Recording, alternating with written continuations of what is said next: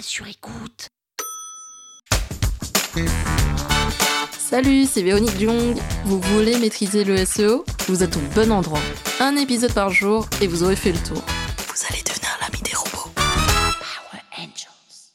Le WebP est un format d'image ultra léger lancé par Google depuis 2010. Et oui, ça fait quand même un moment que ce format d'image existe, mais sa popularité a grandi pendant les années 2020-2021.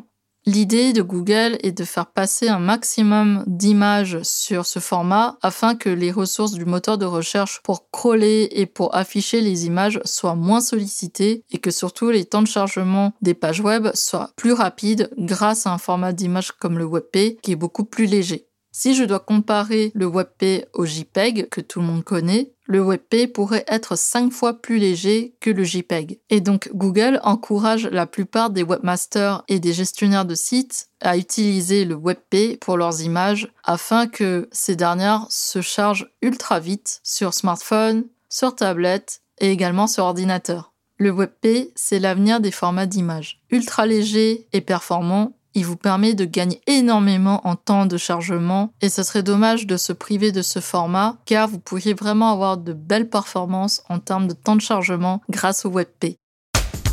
Power Angels. La toile sur écoute.